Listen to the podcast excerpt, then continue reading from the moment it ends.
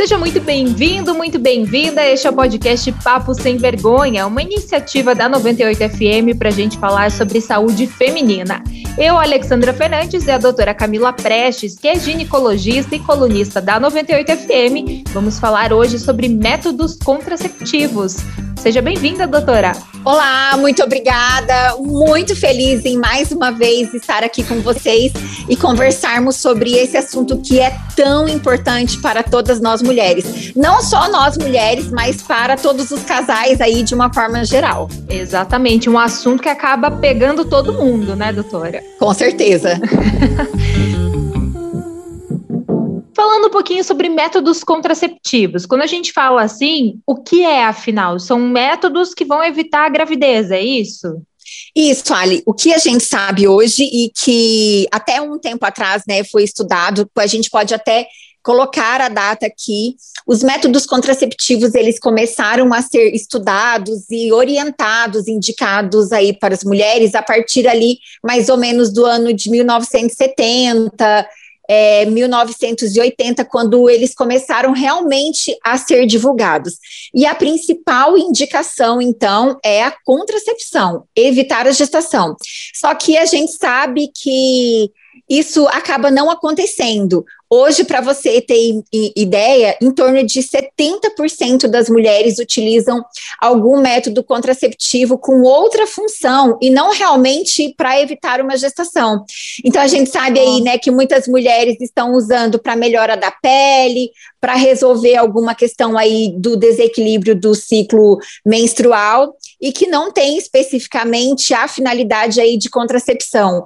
Ou Por isso que é doença, muito... né, como o ovário policístico, por exemplo, se resolve ali uma parte com anticoncepcional. É, o que a gente tem hoje orientado muito as mulheres é que o anticoncepcional, ele realmente seja indicado ali para contracepção e que algumas outras alterações, principalmente o ovário policístico, endometriose, Hoje nós conseguimos fazer um acompanhamento, fazer o controle da doença sem muitas vezes elas precisarem usar esses hormônios sintéticos.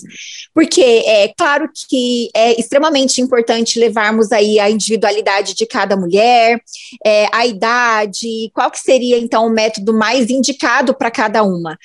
E isso deve ser avaliado de forma totalmente individual, respeitando ali alguns fatores e por isso que sempre falamos, né? O ideal é passar numa avaliação com o ginecologista, conversar, ele pedir alguns exames, e assim ele vai definir ali junto com a paciente, e de preferência, né? Ideal seria até junto ali com o parceiro, um melhor método contraceptivo. Então, a gente sabe que métodos contraceptivos são para o quê? Evitar a gestação, evitar uma gestação indesejada naquele momento. Bom, nenhuma mulher é igual a outra, a gente sabe que nós temos rotinas, estilos de vida muito diferentes, né, necessidades diferentes, então não dá para achar que um único tipo de método contraceptivo é o ideal para todo mundo, certo, doutora? Com certeza, até porque, Ali, muitas mulheres hoje estão preferindo métodos que não influenciem na nossa questão hormonal, porque a gente sabe que principalmente as pílulas via oral, para que elas ajam no nosso corpo bloqueando a ovulação, é necessário também um bloqueio dos nossos principais hormônios ali, que seriam então o hormônio folículo estimulante e o hormônio luteinizante, que são dois hormônios que, quando estão bloqueados, eles bloqueiam a ovulação, bloqueando a ovulação, a mulher não engravida, e se a mulher não ovula, ela também não vai produzir estrogênio, testosterona e progesterona, que são hormônios extremamente importantes aí para a nossa saúde feminina e para o nosso desenvolvimento, seja aí na saúde muscular, na saúde óssea, na saúde metabólica. Por isso que entra a questão aí da importância de conversar com o ginecologista, né? Friso isso mais uma vez, para juntos identificarem qual vai ser o melhor método. E isso de não usar métodos contraceptivos hormonais é uma crescente muito intensa nesses últimos, é. principalmente cinco anos. As mulheres elas estão aí querendo conhecer o próprio corpo, elas elas estão querendo muito mais autonomia em relação à menstruação, ovulação, menstruação. Elas estão querendo essa conexão, querendo realmente saber o que, que acontece. Porque é, um dos principais efeitos colaterais aí, principalmente da pílula via oral, é diminuição da libido.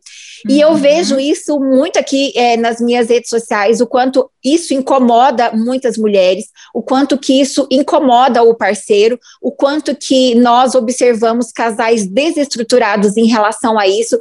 O homem, muitas vezes, ele tem uma vontade muito mais intensa do que a mulher, e a mulher, ela olha e fala, não, mas eu amo meu parceiro, eu gosto dele, eu gosto ali da relação sexual, mas o meu desejo acabou. E isso pode estar muito relacionado aí com o nosso bloqueio hormonal. Coisa, né, doutora? Parece tão inofensivo tomar uma pílula anticoncepcional, mas tem é, mas... efeitos colaterais, né? É, mas essa, essa é a ideia ali que muitas mulheres têm, principalmente as mulheres mais jovens, que é. elas não têm acesso, né? Então, hoje nós estamos aí conversando sobre mulheres que têm muita assistência, que elas conseguem ir aí até um ginecologista, fazer uma avaliação, ali ele vai indicar o melhor método, mas ao mesmo tempo nós temos o oposto, onde existe uma grande quantidade de mulheres jovens, né, adolescentes, que estão iniciando a vida sexual, que elas não têm para quem recorrer, elas não conseguem conversar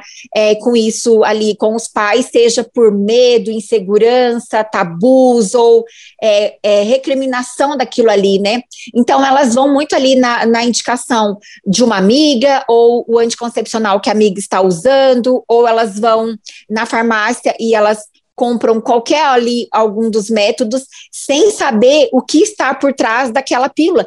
Então, muitas vezes o único comprimidinho por dia parece ser inofensivo, mas esse comprimido, principalmente a longo prazo, ele pode sim trazer alguns efeitos colaterais para as mulheres, da mesma forma que vai ter ali o benefício de evitar uma gestação.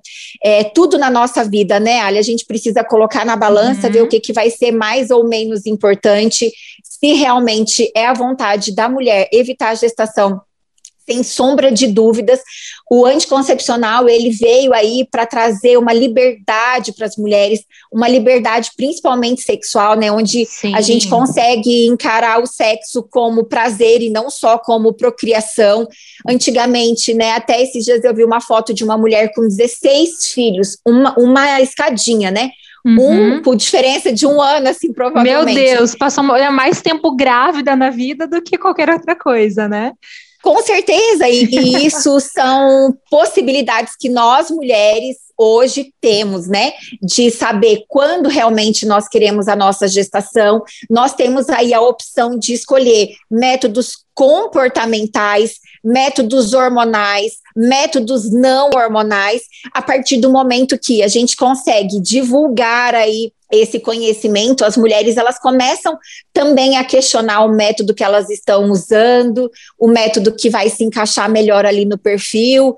E infelizmente, eu preciso né, até falar isso, é, isso cai muito aí sobre nós mulheres, né? Os homens, eles é. tiram o corpo fora na grande maioria aí dos relacionamentos onde essa decisão e qual método vai ser utilizado fica aí 100% sob responsabilidade da mulher e ao mesmo tempo, se ela não toma da forma adequada ou se teve um deslize ali e acaba acontecendo uma gestação, sempre a culpa vai ser da mulher, né? Então, por isso que é muito importante nós conversarmos sobre isso também, mostrar para os homens o quanto que é importante eles conversarem com a parceira e juntos eles definirem ali qual vai ser o método. Por exemplo, o preservativo, né? Uhum. O preservativo, se utilizado ali da forma correta, ele é altamente eficaz, não vai ter efeito colateral nenhum para o corpo da mulher, não vai ter efeito colateral nenhum ali para o corpo do homem, e ele pode, ao mesmo tempo, evitar a gestação e evitar uma série de infecções sexualmente transmissíveis que hoje, né? Isso a gente já até comentou uma vez aí Sim. na rádio. De acordo com a Organização Mundial de Saúde, em torno de um milhão de pessoas mundialmente entram em contato aí com alguma infecção sexualmente transmissível por dia. Então, Deus, diariamente, é. um milhão de pessoas entram em contato com alguma infecção sexualmente transmissível. E essas infecções, na grande maioria absoluta das vezes, poderia ser evitada se a mulher tivesse ali usando o preservativo. Então, ao mesmo tempo, os casais ficam com essa segurança de não engravidar, por a mulher já estar ali teoricamente protegida em relação à gestação, mas isso dá uma liberdade maior para não usar o preservativo e isso faz com que aumente muito a chance de algumas infecções. Doutora, falando um pouquinho mais sobre nessa questão do, dos métodos, né? A senhora falou da, da camisinha masculina, tem a camisinha feminina também, que não é tão comum, né, ainda hoje, mas é uma outra opção. Sim, tem, nós temos aí o preservativo feminino, e ele é muito pouco comentado, muito pouco difundido aí, principalmente agora, né, nas redes sociais, até mesmo pelos próprios médicos, porque é um método que acaba sendo um pouco mais desfavorável ou desconfortável aí até para as mulheres, né? Então acaba sendo deixado um pouco de lado e o que a gente mais comenta realmente são o, os preservativos masculinos. Mas existe sim a, a, camisinha feminina, ela não pode ser usada junto aí com o preservativo masculino, então tem que optar um ou um outro. Uhum. E o, a camisinha feminina, né, o preservativo feminino, ele pode ser introduzido ali no canal vaginal um tempo antes ali do contato sexual, não precisa ser só no momento é, ali do ato em si, como é o uso do preservativo masculino, mas vale vale a pena sim a gente comentar, falar, mostrar. Então, se as mulheres aqui que estão nos ouvindo colocarem ali no Google, vai aparecer ali a imagem, ela é muito maior, né, do que o preservativo masculino, e ela vem de um, como se fosse um, um, um um arco mais fibroso, assim, que a mulher dobra como se fosse em formato de U, de oito, e introduz no canal vaginal, e aí depois da relação sexual, ela puxa e ali já descarta. Doutora, que outro método a gente tem aí? Ah, os outros acabam sendo mais hormonais mesmo, né? A gente já falou um pouquinho da pílula, que é né, o método contraceptivo mais usado no mundo, 60% das brasileiras utilizam esse método. Mas tem. Ô, Ali, claro. É, na realidade, a pílula não é a mais usada no mundo. O método é. mais usado. Não, é o DIU. Para você ter ideia, 40% Poxa. das chinesas usam DIU. É em torno de 170 milhões de mulheres no mundo utilizam o DIU de cobre. Então, e esse método é pouco utilizado aqui no Brasil. No Brasil, em torno de 3% das mulheres utilizam o, o, os DIUs, seja ali os DIUs não hormonais ou os DIUs uhum. hormonais, mas mundialmente o DIU de cobre, ele é um dos métodos mais utilizados. Isso eu acho que está muito relacionado à questão é, de como é passado até mesmo para os próprios médicos, para os próprios profissionais de saúde, muitas mulheres jovens aqui no Brasil, elas não conseguem ter muito acesso, seja por, por não ter condições de auxílio de um ginecologista. Tem muitas cidades do interior onde não existem ginecologistas, são clínicos gerais que acabam fazendo esse controle uhum. ali como ginecologista, né? Que são os médicos que fazem aquele acompanhamento mais geral, né? Da saúde da mulher.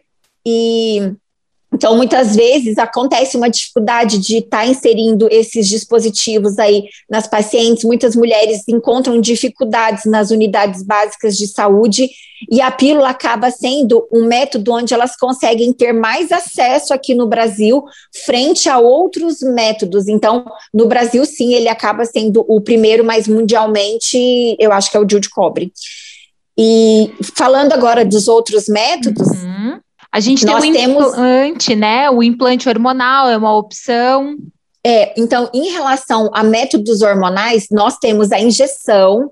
A injeção ela pode ser mensal ou trimestral. Então, a injeção mensal, a mulher escolhe um dia no mês, geralmente quando ela está menstruada, ela vai até a farmácia, a unidade de saúde, eles aplicam e ela volta para reaplicar a cada 30 dias e a menstruação vai descer ali nos últimos dias. A injeção trimestral, a mulher, ela então, ela vai fazer a cada três meses, e nesse período de três meses, ela vai ficar em amenorreia, ou seja, ela não vai menstruar.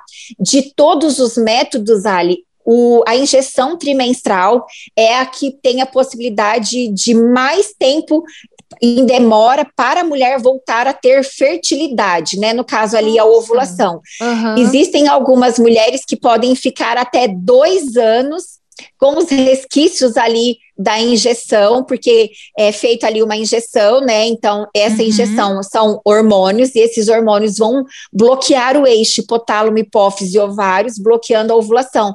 Só que mesmo que a mulher pare de usar ou pare de fazer essa aplicação, ela pode demorar aí até dois anos para voltar a ovular. Então, quando a mulher tem a intenção de uma gravidez próxima, nós não orientamos esse método aí com muita frequência, tá? Claro que são exceções, algumas mulheres param ali de, de aplicar e logo a, a ovulação volta, mas a, a maioria mesmo pode demorar um tempo mais. Uhum. Fora isso, nós temos então os implantes hormonais.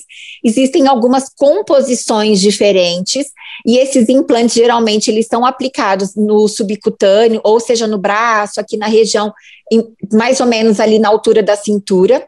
Alguns implantes duram em torno de seis meses, outros um ano, e cada caso deve ser avaliado, né? Nós temos alguns implantes aí, dependendo da composição, que hoje estão sendo muito indicados aí para endometriose, TPM, sangramentos uterinos disfuncionais, miomas e eles é, amenizam, né, ou até bloqueiam esses sintomas relacionados a essas alterações ginecológicas.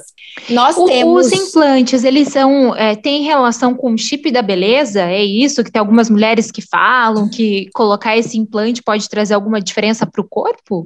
Nós temos um implante de três anos Uhum. que é colocado no subcutâneo aqui no braço, e ele é um outro tipo de hormônio. O que foi conhecido como chip da beleza, na realidade, nós da ginecologia, da medicina, nós não falamos, não usamos esse termo, porque não existe nada que você vá colocar no corpo que vá te dar uma beleza, né? Então, muitas mulheres aí acabam acabam com essa sensação de é. que vão colocar e vão ficar aí adeus celulite ótimo, é. adeus celulite e tudo mais. O que nós sabemos, Ali, é que existe um implante de um hormônio chamado gestrinona, que a gestrinona é um progestágeno, ou seja, é uma progesterona sintética derivada de um outro hormônio chamado 19-nortestosterona, e esse hormônio, ele vai agir diminuindo ou bloqueando ali o nosso estrogênio, a nossa progesterona e ele tem ação androgênica. Quando ele tem essa ação androgênica, existe uma chance maior. Claro que depende muito da alimentação, do estilo de vida, da composição corporal de cada mulher, mas como ele vai agir como se fosse uma testosterona ali, sendo explicando de uma forma mais leiga, ele pode sim trazer alguns benefícios ali para o corpo da, das mulheres, principalmente em relação ao ganho de massa, uhum. é, melhora ali da hipertrofia, diminuição da celulite, melhora o tônus muscular. E é isso que as mulheres gostam nesse implante. Esses efeitos colaterais, para muitas mulheres, não são encarados como efeitos colaterais, e sim como vantagens. Sendo que alguns outros hormônios não apresentam isso. Então, se a gente tem a opção de escolher algum método hormonal, por exemplo, a paciente chega para mim e fala, doutora, eu tenho uma cólica terrível, a minha menstruação me deixa incapacitada, eu fico em casa, uhum. não consigo trabalhar. Dentre os hormônios que nós temos aí disponíveis, existem alguns que, dependendo do perfil da paciente, a gente consegue indicar.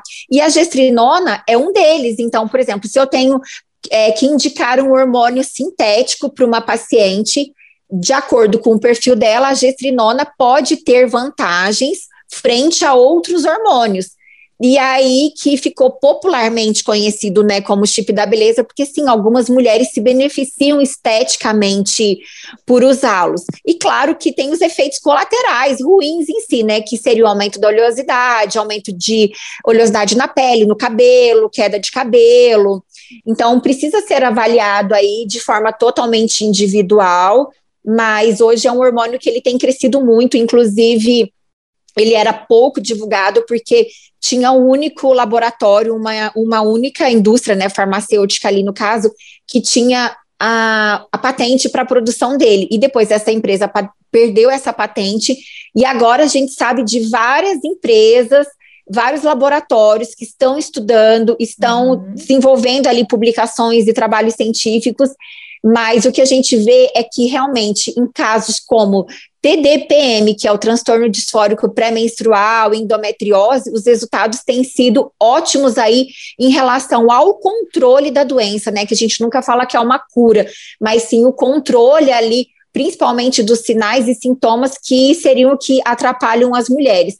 E claro que se tem a possibilidade de colocar alguma coisa, né, ou de usar que vai ter esse benefício físico, algumas mulheres acabam aproveitando. Então, chip da beleza não existe. o que a gente fala é, é implante de gestrinona, até porque as pessoas acham né, que vai ser um chip, vai ser é. um chip de celular, mas não é, não, é um implante. Não tem nada a ver.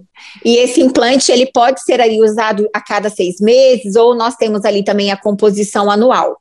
Fora eles, nós temos o, di, o anel vaginal, que é um anel de silicone, né? Que é uhum. introduzido aí no canal vaginal. Ele fica durante três semanas liberando o hormônio. Então, a nossa mucosa vaginal, ela absorve esse hormônio. Esse hormônio cai na corrente sanguínea e bloqueia a ovulação.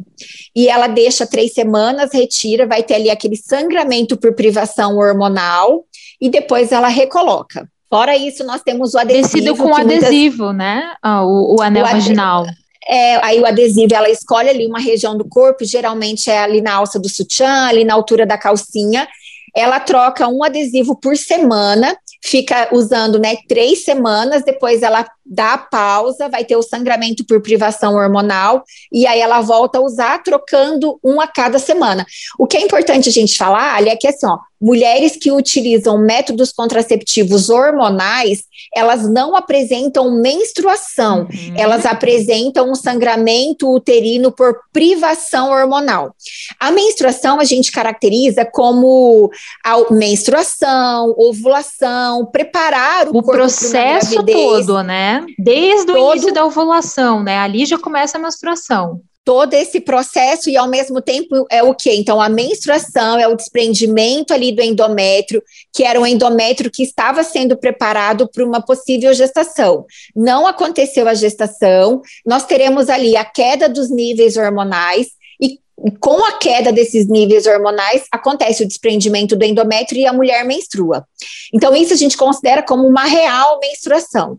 Quando a mulher toma pílula e dá um intervalo, coloca ali o anel e, e tira, coloca o adesivo e tira, ou até mesmo faz a injeção mensal, ela apresenta um sangramento uterino por privação hormonal. Então, ela está dando um hormônio sintético para o corpo e ela retira aquele hormônio por um tempo. Quando ela retira aquele hormônio, ela vai ter um sangramento uterino por privação daquele hormônio. Não é realmente aquela menstruação em si que a gente fala. Até é importante a gente falar ali que quando a pílula estava sendo desenvolvida, é, um dos principais fatores para que ela fosse feita com intervalo foi uma questão principalmente da religião católica, né? Onde, para que fosse aprovado o uso ali para as mulheres, eles começaram a divulgar que seria um medicamento para melhorar os sintomas relacionados a, a, ao ciclo menstrual e que o fato de ter esse ciclo, é, essa menstruação ali, ou esse sangramento, uhum. né? Seria uma forma de ter uma aceitação ali por parte da igreja, mas a gente sabe que é, tanto a Igreja Católica quanto várias outras religiões proíbem todos os tipos de métodos, proíbem no sentido de ser contra, né? Porque o que, que é o ideal ali? O que eles falam é a relação sexual em si como procriação e não por prazer.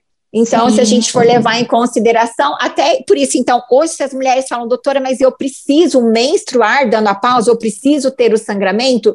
Não, a gente sabe que se a mulher, por exemplo, ela tomar o anticoncepcional de forma contínua. Não tem ela, problema, ela... então, não, não ter não, esse sangramento, não. porque não é menstruação. Não tem problema, porque não é uma menstruação, e esse sangramento, ele foi, é um sangramento induzido, e a gente sabe que tem muito relacionado com essas questões, até mesmo culturais, religiosas e tudo mais. Mas não teria problema usar contínuo, da mesma forma que também não tem problema, claro, né? Ali apresentar esse sangramento. Por isso que muitas mulheres falam assim: ai, doutora, mas eu usava pílula, eu tomava pílula e minha menstruação descia dois, três dias, agora eu parei, a minha menstruação desce cinco e é uhum. um sangue mais vermelho vivo. O que acontece é que antes ela estava bloqueada ali pelo uso do hormônio sintético e que agora realmente o corpo dela se prepara é, ali para uma gestação. Uhum. Fora isso, nós temos, é, então, foi a pílula, o implante, o adesivo, o anel, as injeções. Acho que os hormonais foram todos, né? Foram todos. E aí tem um muito especial, ah, tem, que é o DIU. hormonal. É, ah, não é podemos verdade. esquecer, o DIU hormonal. Mas, doutora, realidade... esse, esse é assunto para o nosso próximo podcast, porque nós vamos falar tudo sobre DIU. É uma das perguntas que a doutora Camila mais recebe na internet. É uma das perguntas que a gente mais recebe aqui na 98 FM. Como funciona o DIU? Se é abortivo ou não? Como funciona né, o DIU Mirena, que é esse DIU hormonal? E a gente vai responder todas essas dúvidas. Não perde, então, o nosso próximo podcast. Combinado, doutora Camila? Combinado. Até o próximo episódio, então. Até, minha tchau, gente. Tchau, até. Se você tchau, tem tchau. alguma dúvida, manda pra gente uma mensagem no nosso WhatsApp, o 998900989, com a hashtag Papo Sem Vergonha. Manda manda sua dúvida que a gente traz aqui para a doutora Camila responder. Obrigada, doutora. Um beijo. Obrigada, até mais.